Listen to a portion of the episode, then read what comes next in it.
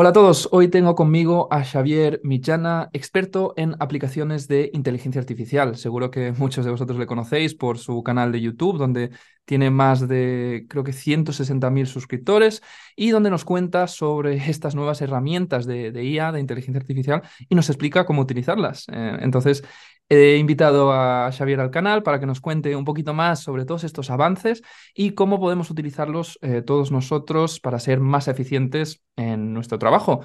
Así que, Xavier, bienvenido.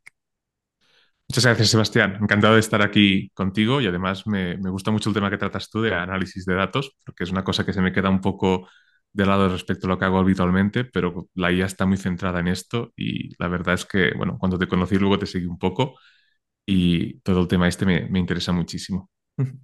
Gracias, no. Yo, yo también cuando te conocí, eh, pues he estado viendo todos tus vídeos y, son muy interesantes y, y, y, la verdad es que sigues eh, los avances que son rapidísimos, de los que ahora hablaremos, cómo está evolucionando todo.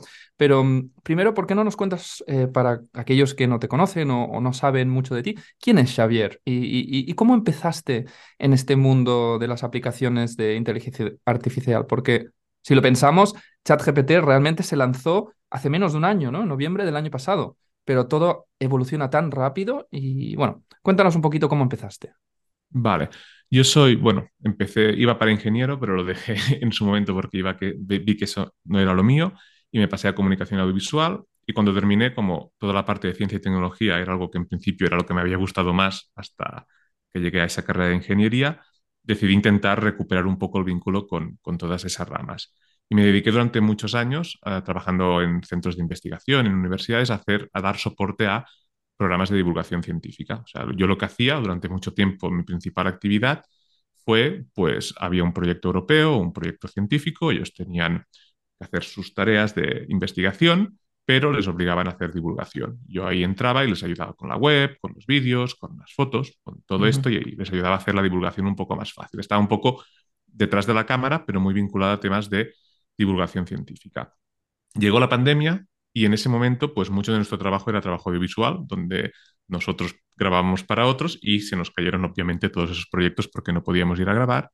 Y en ese momento, como habíamos hecho comunicación audiovisual, yo, bueno, yo había hecho comunicación audiovisual, mi hermano, que es la parte que no se ve del canal, es diseñador gráfico, teníamos, hacíamos proyectos puntuales de diseño web, marketing, comunicación, creábamos contenido muy enfocado a la divulgación científica, pero teníamos mucha experiencia en creación de contenido decidimos pues aprovechar el tiempo que se nos había liberado y empezamos un canal, bueno, lo empezamos un poco antes de la pandemia, pero cogió fuerza justo cuando, mm. cuando llegó el confinamiento. empezamos un canal pues en LinkedIn de divulgación sobre creación de contenido, enfocado mucho al B2B y a temas de, de empresas sobre todo. En ese canal hablábamos mucho de LinkedIn, pero también hablábamos mucho de herramientas que nosotros probábamos, que nos gustaban y que compartíamos. Y en ese momento hablábamos de herramientas, esto, que hacían cosas útiles, era la esencia. Mm. No nos preocupábamos tanto de cómo funcionaban por detrás.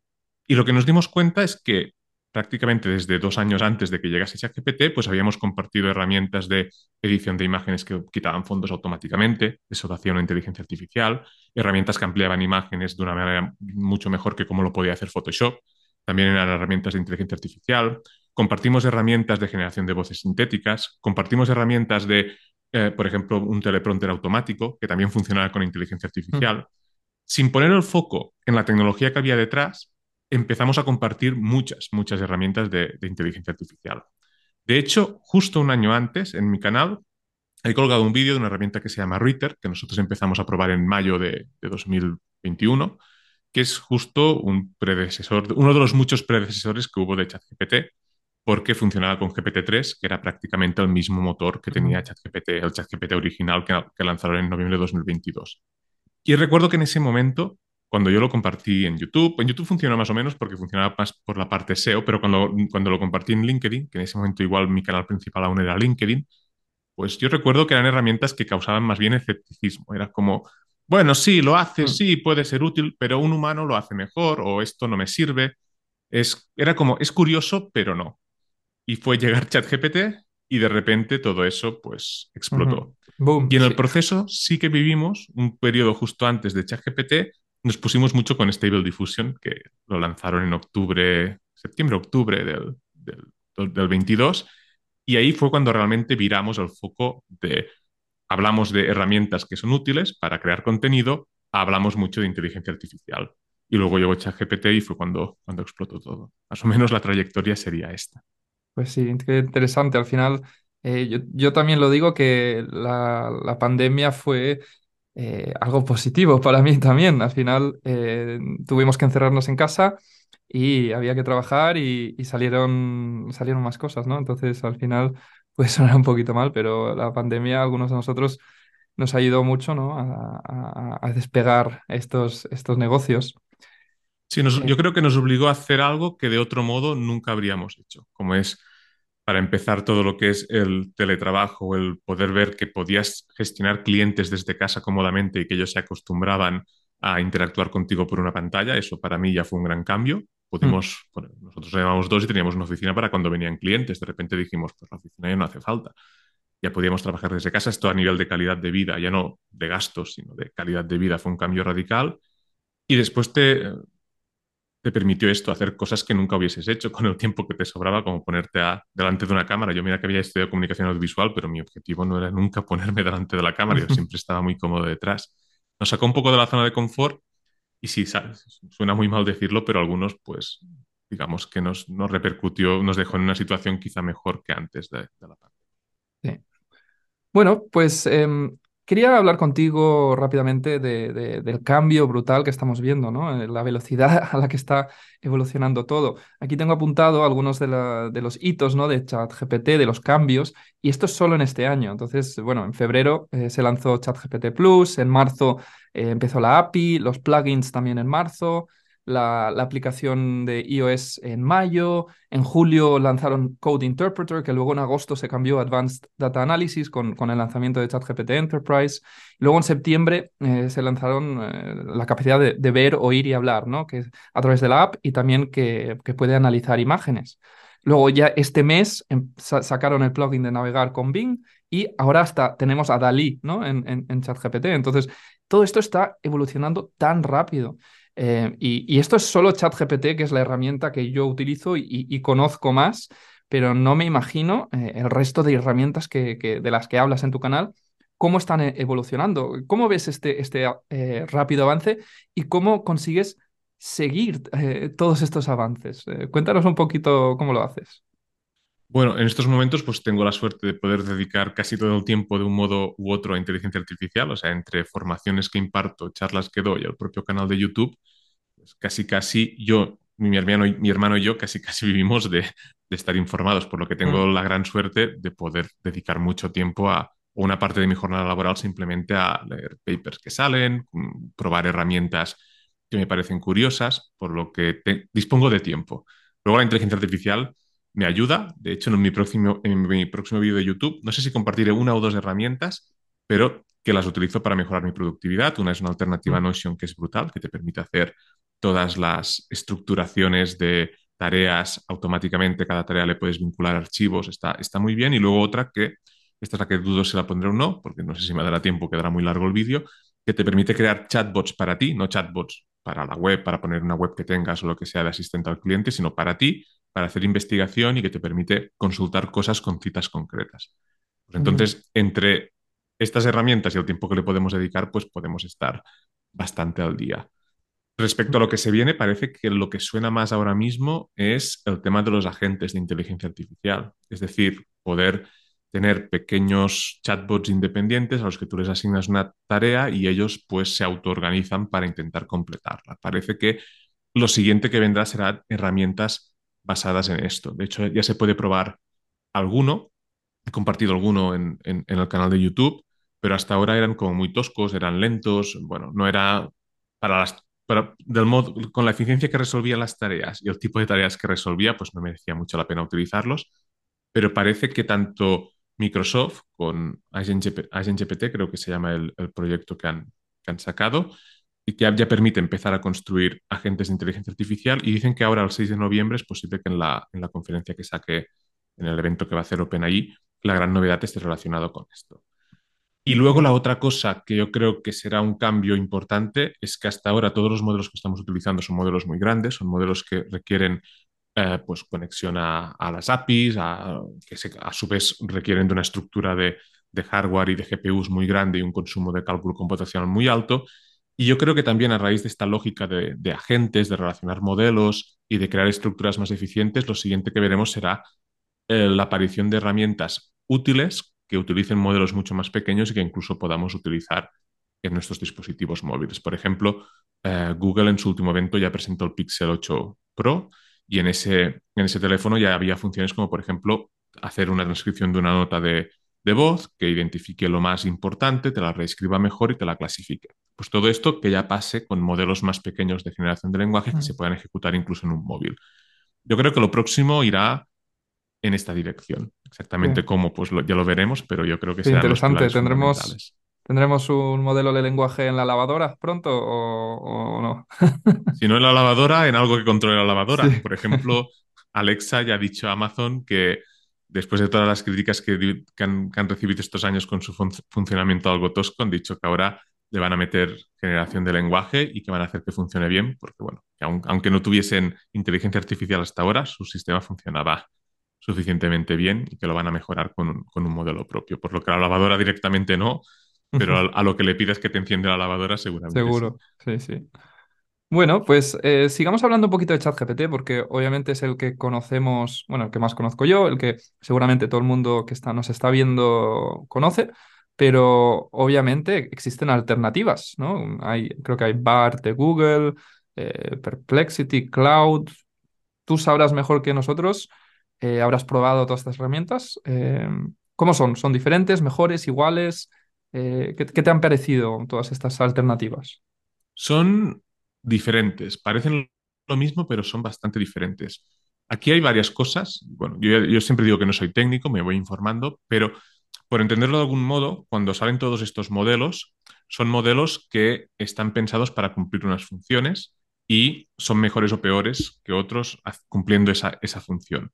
Luego, cuando llegan a la fase comercial, por encima de estos modelos puede haber pues entrenamientos, ajustes de comportamiento, incluso otros modelos que interfieren entre el resultado inicial y final, por lo que cada uno al final son herramientas optimizadas para algo concreto. ChatGPT es una herramienta muy, muy generalista, que funciona bastante bien en general, la han limitado bastante en cuanto a lo que puede decir y lo que no puede decir. De hecho, cuando dijeron que hubo un momento que dijeron que GPT-4 había perdido capacidad de raciocinio Mm, y decían que era porque se había empezado a entrenar con los propios datos sintéticos, se había contaminado. En realidad mm, no era para, por eso, simplemente el modelo lo habían entrenado una vez y seguía siendo el mismo, sino que las capas de ajuste y comportamiento para que fuese, digamos, más a veces políticamente correcto que no mm, proporcionarse respuestas demasiado creativas en el mal sentido de la palabra, hicieron que para crear cosas más complejas pues se limitase. Entonces, todas estas herramientas parten de un modelo distinto y en su concepción han sido entrenadas de un modo para conseguir cosas un poquito distintas. De este modo tenemos GPT, que es un modelo, bueno, tanto GPT 3.5 como GPT.4 son modelos muy capaces, muy grandes, muy potentes, que están muy enfocados en dar respuestas precisas a contextos relativamente pequeños. Luego tenemos Cloud 2, que es un modelo que entiende muy bien el lenguaje y que está especialmente optimizado para gestionar ventanas de contexto más grandes. Es decir, cuando nosotros queremos eh, procesar, por ejemplo, un documento muy largo, para hacerlo es mejor hacerlo con Cloud 2 que, por ejemplo, con ChatGPT. Ah, vale. Luego está BART. BART está enfocado a dar, intentar dar respuestas eh, cortas, precisas y que resu resuelvan las intenciones de la pregunta que se le está formulando. Curiosamente no lo consigue mucho porque a nivel factual es posiblemente la peor de todas, pero sí que es rápida y hace cosas curiosas como darte tres respuestas. De modo que cuando tú necesitas, tienes claro la respuesta que quieres obtener, ya sabes la información. BART es una buena opción porque de un modo muy rápido te da tres opciones de respuesta estructuradas en formatos relativamente distintos que tú puedes verificar bastante rápido y además bastante concisas, por lo que para eso es bastante útil.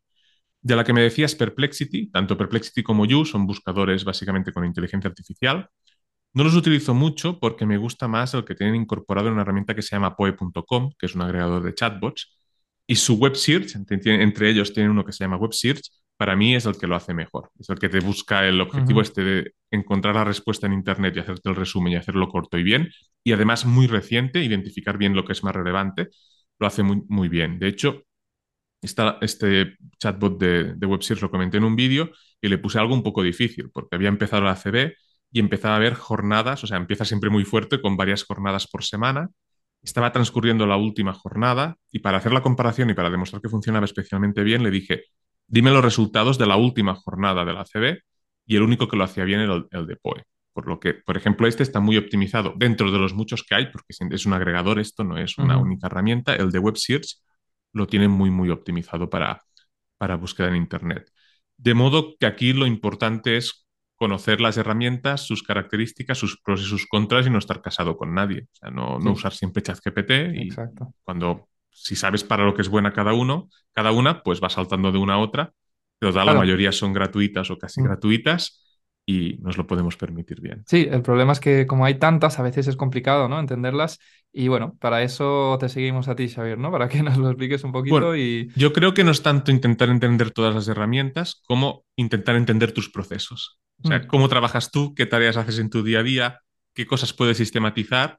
Y una vez tienes esto, es, vale, tengo que hacer esto, busco la herramienta que lo hace mejor. Y no me hace falta entender el global de la herramienta. Solo con que sepa que para esto es mejor Cloud o que para esto en concreto es mejor ChatGPT, yo tengo suficiente para hacer lo mío. No hace falta convertirnos en expertos en sí, el- la globalidad de la herramienta. Sí, sí, sí. Genial, genial. Pues bueno, em, tenía una, un caso, quería hacer un caso contigo, ya que te tengo aquí, ¿no? Voy a aprovechar que te tengo aquí. Y vamos a hablar de las posibles herramientas, em, por ejemplo, que podríamos usar en Datademia, ¿no? En Datademia tenemos un canal de YouTube y para que personas entiendan un poquito algunas de estas herramientas, a lo mejor no han escuchado hablar de ninguna de estas, ¿por qué no me haces como consultor, ¿no? Y me dices, bueno, podrías usar esta herramienta para esto, esta herramienta para esto. ¿Y cómo puedo optimizar mi trabajo? Y a ver si, si hacemos este caso teórico para que, bueno, personas que, que aún no sepan de estas herramientas, pues aprendan un poquito. Vale, pues bueno, te comento un poco las que usamos nosotros en nuestro canal, que al Mm, final supongo que el caso es bastante similar. Por ejemplo, ya que estamos en Datademia, también voy, voy a intentar hacer el ejercicio de irme un poco a la parte de infoproductos y formación. Por ejemplo, si empezamos más por la parte de formación, a la hora de crear presentaciones, una herramienta que es muy, muy potente es una que se llama Gamma.app, Gamma con dos M's, que te permite hacer presentaciones y de todas las que he probado es la, la que lo hace mejor. Si tienes que hacer pocas, te sale gratis y si tienes que hacer muchas, sale muy barata. O sea que es, es ideal y además te permite descargar los archivos tanto en PDF como en PowerPoint. De modo que luego te lo puedes llevar al, al entorno que tú quieras o, o tienes la facilidad para a hacer la visualización donde haga falta porque un PDF se puede ver en cualquier sitio. Esta quizá es interesante para eso, para crear presentaciones. mm, Para todo el tema de los thumbnails, nosotros utilizamos Midjourney, aunque Leon- una que se llama Leonardo.ai, que está basada en el entorno de Stable Diffusion, ha mejorado mucho.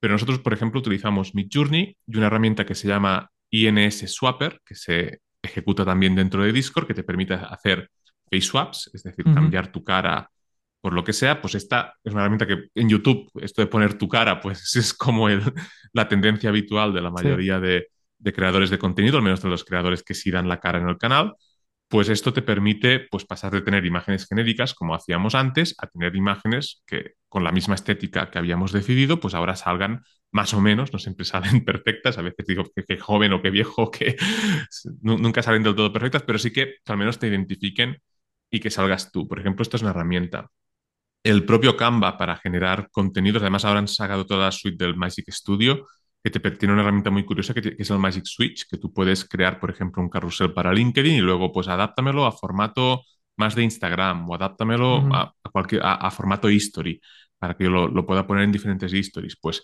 todo esto con, con Canva se puede, se puede hacer y es bastante interesante. De hecho, dentro del Magic Studio hay una cosa que aún no he probado, pero incluso ellos te prometían que puedes editar vídeos a partir de proporcionarle los assets y darle la instrucción, que él te identifica más o menos el contexto y todo, genera la voz, todo automático. Esta en concreto aún no la he probado, pero vamos hacia, hacia ello. En tema vídeo hay otra herramienta muy interesante que se llama Opus, que por ejemplo para lo que estamos haciendo ahora, un podcast, que es un formato un poco más largo, y luego si quieres sacar pequeñas píldoras para meterlas en Instagram o en TikTok o, o como YouTube Shorts, automáticamente te hace el análisis de la transcripción y te edita pequeños trozos relevantes. O sea, lo dejas una... Terminas el podcast y cuando lo tienes editado lo dejas ahí una tarde, una noche y al día siguiente ya tienes como toda una serie de recomendaciones de trozos relevantes, donde te hace incluso los subtítulos, te lo hace, te lo hace todo. Una herramienta también para creadores de contenido, sobre todo cuando el sonido, a veces nosotros los sonidos nos hemos esperado durante bastante tiempo con el sonido porque... Sí, tenemos el mismo que, micro. Sí, sí, te, al final este micro a nosotros nos parece de lo mejorcito porque es sencillo, no hace falta tener conexiones de estas uh, complicadas, para directamente USB, pero aún así, algún día te lo dejas más alto, algún día lo dejas más lejos, pues problemillas. Hay una herramienta, nosotros optamos por crear una plantilla en Adobe Audition que más o menos nos soluciona, pero además cuando el sonido original, pues ves que hay cosas que no, no, no termina de funcionar, te puedes generar una pista como muy limpia, demasiado, demasiado limpia, a veces hasta robótica, pero que, que, conserva como la inteligibilidad de lo que estás diciendo, de modo que ponerla por debajo te ayuda. La puedes generar con una herramienta también gratuita que se llama Adobe Podcast. Y luego para todo lo que es documentación, o sea, análisis de documentación, hay una herramienta que se llama Umata, donde tú subes un, un PDF y, ostras, esto pues es el guion o es un artículo o sobre esto tengo que hacer yo una clase o un vídeo de YouTube. Pues le puedes ir preguntando sobre el PDF y además de darte respuestas, te da las referencias de dónde ha encontrado eso dentro del PDF. De modo que es bastante fácil comprobar que, que te está diciendo algo que es coherente y sobre lo que tú estás hablando. Yo creo que estas herramientas, pues, son bastante, sí, con esto tienes bastante. Ya estoy, ya estoy cogiendo ideas de, de, de, que puedo, seguro que las voy a mirar y, y pondremos enlace a, a, todas estas herramientas en la descripción para que cualquier persona que, que esté viendo este vídeo pues la, las vea, las pruebe y, y nos, nos, cuente qué tal. Yo, yo seguro, habrá algunos procesos de academia que, que podemos mejorar seguro, entonces la, las echaré un ojo y a, a, ver, a ver si, a ver qué tal, qué tal van. Vale, pues eh, hablemos un poquito de dónde ya es muy difícil, ¿no? Predecir eh, en, qué dirección van estas herramientas, pero ¿cómo ves el avance de estas herramientas en los siguientes años, ¿no? Está evolucionando todo tan rápido, pero si pudieses hacer una predicción en, en dónde se están enfocando las empresas, en qué tipo de, de herramientas se están creando, eh, ¿hacia dónde lo ves? Bueno, aquí hay como diferentes puntos, intentaré ver si no me voy muy, muy, muy por las ramas, porque hay, por una parte hay como un punto clave que somos nosotros, las personas, y cómo nosotros adoptamos esta tecnología. Un poco lo que termina marcando el ritmo real de cómo termina evolucionando la tecnología es que la sociedad en general la utilice. De hecho, claro. me remito un poco al ejemplo este. Yo hice, hice un, un vídeo de una herramienta que hacía prácticamente lo mismo que ChatGPT un año antes y causó escepticismo y fue cuando la gente la empezó a utilizar que esto se alimente, se generan estos bucles de, de, de, inver, de, de, inversión y de que, por un lado, las tecnológicas sigan desarrollando esta tecnología y, por el otro lado, nosotros pues, nos proporcionen cosas más útiles y sigamos apostando por ello. Yo creo que la lógica sería, para mí, que esta tecnología deje de ser el foco y pase un poco lo mismo que pasaba antes. Es decir, antes había herramientas que podías decir, quita el fondo de una imagen eh, de modo automático. Decías, es útil. Y era inteligencia artificial, pero te daba igual que fuese inteligencia artificial la inteligencia artificial es algo tan transversal, puede hacer tantas cosas diferentes, que aunque es muy interesante por sí misma, para gente como yo, que me gusta la tecnología, para la mayoría de la sociedad lo que le interesa es qué, qué hay para ellos en, a la hora de utilizarlo y para las empresas lo mismo. Por lo que mi vaticinio es que a, este en, en este nivel lo que vamos a ver es que estas tecnologías se empezarán a implementar en herramientas de uso habitual y que dejaremos de centrarnos en que esto lo hace una inteligencia artificial para decir, mira qué chulo lo que hace Word ahora, mm. por decirlo de algún modo. Y mucha gente no caerá o no recaerá en que esto sea inteligencia artificial, a menos que en los medios lo machaquen mucho y se le ponga mucho el acento en ello, sino que simplemente herramientas como la suite de Office tendrá inteligencia artificial, Canva tendrá inteligencia artificial, Photoshop tendrá inteligencia artificial, y al final que tenga inteligencia artificial será, será algo tan, estará tan normalizado que nos centraremos en, vale, ¿y esta herramienta cómo de útil realmente es? Esto a nivel de usuarios generales que simplemente pues acudimos al mercado y compramos herramientas. Otra tendencia será a nivel de desarrollo, porque, bueno, hablando con, con consultoras tecnológicas con las que he estado en contacto, lo que te dicen es que la inteligencia artificial, más allá de que pueda hacer más cosas, te permite desarrollar soluciones personalizadas de un modo mucho más rápido. Es decir, lo que antes tenías que programar a código, ahora le metes un modelo que te hace la, el análisis del sentimiento. Ese mismo modelo un poco ajustado te sirve para redactar la respuesta. Y otro modelo te hace un análisis de la imagen, lo juntas todo relativamente rápido y ya tienes un prototipo viable para hacer algo que quiere una empresa en concreto. Entonces, yo creo que a este nivel lo que veremos es que muchas empresas empezarán a apostar por el desarrollo de aplicativos propios que les solucionen cosas concretas.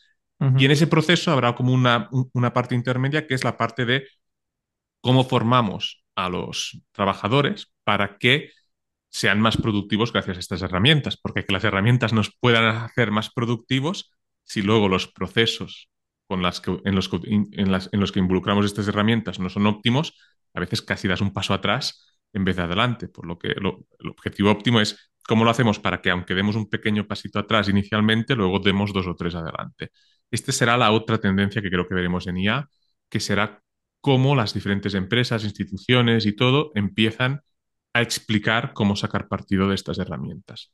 Más o menos yo diría que estos son los tres pilares que yo veo. Y a nivel de tecnología, que quizás sería el cuarto, lo que he dicho antes, agentes de inteligencia artificial que puedan funcionar de modo más o menos autónomo, potenciar mucho la multimodalidad, porque lo que estamos viendo Sí. es la punta del iceberg de, lo que se puede llegar a hacer con, gracias a la multimodalidad, porque estamos conectando dos o tres modelos, pero es que hay modelos de inteligencia artificial que hacen absolutamente de todo, de cosas muy concretas. Por ejemplo, todo lo que es visión por inteligencia artificial está mejorando muchísimo. Y luego, si tuviese aún que decir un último punto, sería toda la parte de, bueno, ahora todo lo que hemos visto de inteligencia artificial se ha quedado dentro de las cajas de nuestros ordenadores y yo creo que poco a poco irán llegando a la parte del mundo físico a través de, por ejemplo, la conducción autónoma. Tesla ya ha dicho que ha descartado sus algoritmos antiguos y que ha apostado por generar un sistema completamente nuevo basado en inteligencia artificial. Y si empiezas a ver noticias de robótica, ves que los modelos y los gemelos digitales ayudan a entrenar esta tecnología para que pueda llegar a hacer cosas útiles en el mundo real y que esto avance mu- mucho más rápido. Por lo que avanza en muchos frentes diferentes y yo creo que estos serían, al final he dicho cinco, pues estos serían los cinco puntos de avance de la inteligencia artificial a partir de ahora. Sí, pues es eh, espectacular y cómo de rápido avanza y todo va creciendo rápido, así que veremos cómo interactúan todas estas tecnologías y hay un libro muy interesante, no sé si lo habrás leído, que es, eh, no me acuerdo el nombre en español, pero es The Future is Faster Than You Think. Pondremos un enlace, que es un, un libro muy interesante donde habla de la- todas las con- tecnologías convergentes que aceleran tan rápido que cuando se juntan todas parece magia lo que está pasando. Este, Y este es casi el resumen. Sobre todo sí. si, si en vez de fijarte en lo que llega al mercado, te fijas en lo que se investiga, es una locura. Dices, Mm, no sé si luego algunas cosas no se pueden aplicar o cuando lo llegas al mundo real, pues no es tan fácil lo que hace esas funciones implementarlas y darles sentido, pero tú lo que ves es que te quedas alucinando de, de- de lo rápido que, que, que salen novedades y lo que dices tú es que avanzan por tantos frentes distintos. Recuerdo que eh, en una discusión yo dije, me dijeron, esta será la curva del hype de Gartner de la inteligencia artificial. Y yo, yo le dije, digo, yo creo que la inteligencia artificial como concepto global huirá un poco de esta curva, mm, porque lo que yo estoy viendo es que cada crítica que le hacen, por ejemplo, la última es que el cálculo computacional que se necesita es muy alto. Ya te sale gente sacando soluciones, combinando diferentes modelos de diferente tamaño para reducir este problema. O cuando te decían en las imágenes, es que tú cuando le pides una imagen a Midjourney no te hace caso, te genera una imagen muy bonita, pero no te, sobre todo si le pones diferentes elementos, no te lo hace y te aparece Dalí y ya te lo soluciona. Hay como una tendencia de que las críticas que se generan respecto a esta tecnología se solucionan tan rápido y avanza en global en tantos frentes distintos que digo, es que no sé si nos da, o sea, el hype igual caerá porque nosotros no lo podemos asimilar y no podremos mm. utilizar esa tecnología aunque nos permita hacer cosas. Es, es una cosa que a mí me tiene muy sorprendido. Yo, yo creo que no lo había visto nunca y mira que yo en temas de tecnología estaba siempre muy puesto y ni el metaverso, ni los NFTs, ni el blockchain me habían llamado nunca especialmente la atención. Le veía como muchas cosas que los limitaban y de repente con la inteligencia artificial fue la primera tecnología que dije, ostras, esto es que esto es... Además, cuando nos metimos vimos lo rápido que avanzaba, digo, esto es una excepción. Digo, es, es como algo Sí, que, que nos está, está rompiendo muchos patrones. sí, sí, sí. Pero falta ver cómo lo, cómo lo implementamos, porque ha pasado un año y lo cierto es que las empresas y las personas, hay mucha gente que ni se ha dado cuenta de que esto casi existe. Ya. Es, Ya, ha habido parece- mucho hype, ¿no? una Con, burbujita. Sí, con, con metaverso, blockchain. eh, yo te- era un poco escéptico, pero esto, inteligencia artificial, yo creo que está aquí para quedarse y, y va a seguir evolucionando y, y- y está en, en, en otro mundo en, en relación a metaverso y blockchain. Es una me- es tecnología. que la IA incluso conseguirá que me, me empiece a creer un poquito el metaverso. Pero por, por las últimas novedades que salen, digo, hasta ahora no me lo había creído nada, pero empiezo a ver cositas con las Meta Quest 3 y esto y digo, Mm. ostras, esto ya empieza a tener sentido. Ya, Sí, ya te empieza a dar algo que el usuario puede querer utilizar, porque mm, hasta ahora era, me tengo que meter unas gafas para, ¿para qué? Es la pregunta, o sea, ¿qué me estás dando de beneficio adicional a la hora de solucionar algo? Y ahora ya empiezas a ver que, ojo, igual sí, ¿eh? que habrá con la realidad aumentada y la capacidad de generar cosas mucho más realistas y mucho más complejas, mm. igual sí que empezamos. O de poder generar agentes dentro de un mundo virtual que tengan una capacidad de interactuar contigo muy superior. O sea, hay como muchos frentes abiertos que digo, igual hasta el metaverso cobra sentido. Que yo creo que siempre ha sido un poco la estrategia de, de Meta con lo de liberar tanta tecnología open source de inteligencia artificial, que la comunidad le ayudase luego a, a recoger herramientas que pueda utilizar para potenciar su, su mundo virtual. Sí, pues lo que, lo único que podemos hacer ahora es esperar y ver cómo evoluciona. Y bueno, seguro que nos irás contando todas estas actualizaciones en tu canal, así que suscribiros todos al canal de, Xavier, pondremos enlace en la descripción. Y bueno, te quería hacer una última pregunta para acabar. Y eh, es, es algo un poco más genérico, pero hablemos del futuro del trabajo, ¿no? El- Este debate constante con que no vamos a tener trabajo, todo se va a automatizar, los los agentes de inteligencia artificial van a hacer todos por nosotros y no nos va a quedar trabajo. Eh, ¿en qué campo estás en esta discusión? Bueno, yo siempre he hecho un poco la vista atrás y todas las revo- revoluciones tecnológicas hasta ahora han, terminado generando un escenario donde la mayoría de gente, había más empleos. Luego hay que ver si mejor o peor pagados, porque a, a medida Mm, que un trabajo lo puede hacer más gente porque la herramienta con la que lo hace, pues le hace la parte más compleja, pues igual se, se tendrá que ver. Pero en general nos ha dejado siempre una situación donde había más empleos otros. Evidentemente, en el proceso de crear estos empleos se destruían perfiles profesionales y esto siempre es doloroso. Esta irrupción tecnológica, como es la inteligencia artificial, tiene una característica, es que normalmente toda innovación tecnológica destruía empleos o mejoraba empleos por la parte de abajo, y esta es la primera revolución tecnológica que afecta a perfiles más capacitados, por decirlo de algún modo, por lo que la manera como se va a percibir esto también va a ser un poco diferente. Pero si nos fijamos en todos los elementos que concurren cuando llega una nueva tecnología que hacen que se generen nuevos puestos de trabajo, al final del proceso, excepto uno, que es la velocidad del cambio, que este sí que es mucho más acelerado en el Y caso de la te iba a inteligencia decir. artificial. El resto siguen ahí. O sea que ahora tendría que hacer el repaso, hay cuatro o cinco, pero me acuerdo que cuando lo leí dije, el único que realmente es diferente o que es una excepción respecto a las, las anteriores revoluciones tecnológicas es que la velocidad del cambio, la aceleración de esta tecnología es mucho más rápida. Entonces hay un problema de, de adaptación de la tecnología. Pero yo creo que cuando lo pienses es que va a generar, o sea, casi casi va a ayudar que nosotros no nos podamos adaptar tan rápido a esta tecnología porque va a hacer que este cambio, que podría ser mucho más rápido, se dilate un poco más en el tiempo y por lo tanto sea menos traumático. Pero cosas como que en la interferencia de lo que se puede hacer con inteligencia artificial pueden generarse nuevas necesidades, o cosas como que incluso dentro de la propia optimización de procesos, dentro de entornos concretos, la capacidad, por ejemplo, en el, en el ámbito legal, de generar mucha más documentación para luego tenerla que volver a analizar, puede generar otras dinámicas de trabajo que aumenten la carga de, de trabajo a los propios profesionales. Claro, es, lo, es cómo lo aterrizaremos. Mm, En principio, como concepto, todas las revoluciones tecnológicas han generado empleo. Y luego la otra cosa que sí que hay que tener en cuenta es en, en qué sectores según cómo, cómo avanzará. Porque, por ejemplo, hay sectores que son 100% digitales, pues la creación de contenido.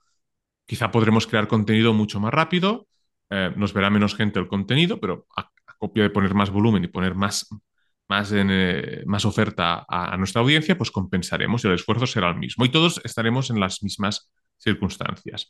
Pero luego hay sectores que no son 100% digitales. Por ejemplo, está la construcción. Yo siempre me gusta poner este ejemplo porque también lo tengo en casa.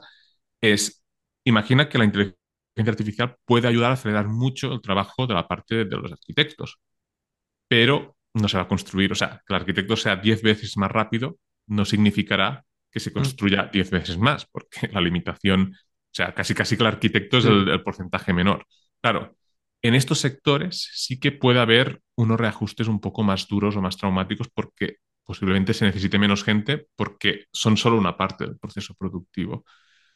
Pero Sí. bueno, en Bueno, este ahí- sector también pasó cuando llegó el AutoCAD, cuando llegó sí. eh, Y herramientas como Revit, o sea que al final ha pasado siempre, pero no sé, ahí es, es un debate muy interesante. Yo creo que daría para un podcast. Sí, entero. Explicarlo bien. Yo cuando hablo de esto pienso en, en, todos los camioneros que hay y que van a empezar a aprender todos eh, a programar o a diseñar, o complicado, ¿no? Eh, esta transición, porque, como has dicho, al final siempre ha habido transiciones, y, pero esta es diferente en la velocidad, porque hasta ahora en las transiciones siempre ha habido tiempo de adaptación.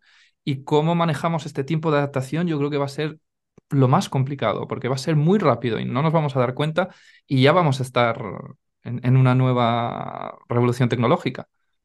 Sí, es, hay perfiles profesionales que lo pueden tener más difícil, sobre todo si se llega a automatizar su trabajo. Por ejemplo, el sector del transporte, si los coches autónomos llegan, ¿en qué los vas a reciclar? Es, puede ser un poco difícil encontrar el, perfil exacto en el que se pueden mover. Pero claro, tampoco tienes claro cuál será el escenario de necesidades que puede generar un mundo donde el transporte pues, sea más eficiente y las cosas se puedan mover sin necesidad de estas personas. Porque al final lo que está claro es que tú para que el mundo funcione es una cadena productiva efectiva. Si tú produces, alguien tiene que consumir.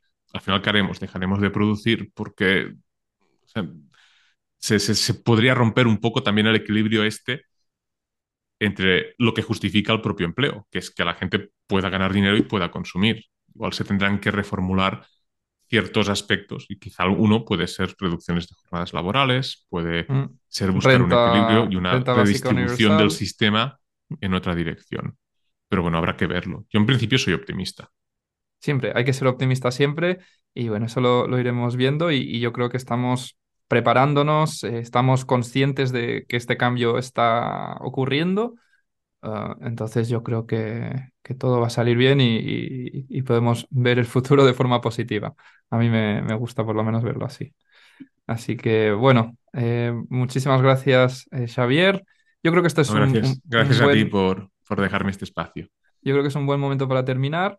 Y nada, eh, pondré enlaces a, tu canal, eh, para que todos los que están viendo, si quieran estar actualizados de, todas estas herramientas de inteligencia artificial, que te sigan, eh, todos los alumnos de Datademia también que te sigan.